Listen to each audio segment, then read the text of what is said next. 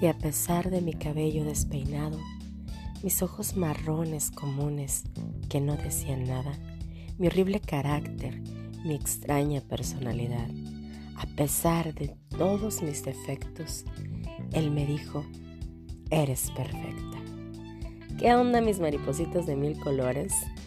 Les deseo lo mejor para este día, que las consientan, las quieran mucho, pero no solo hoy, sino siempre.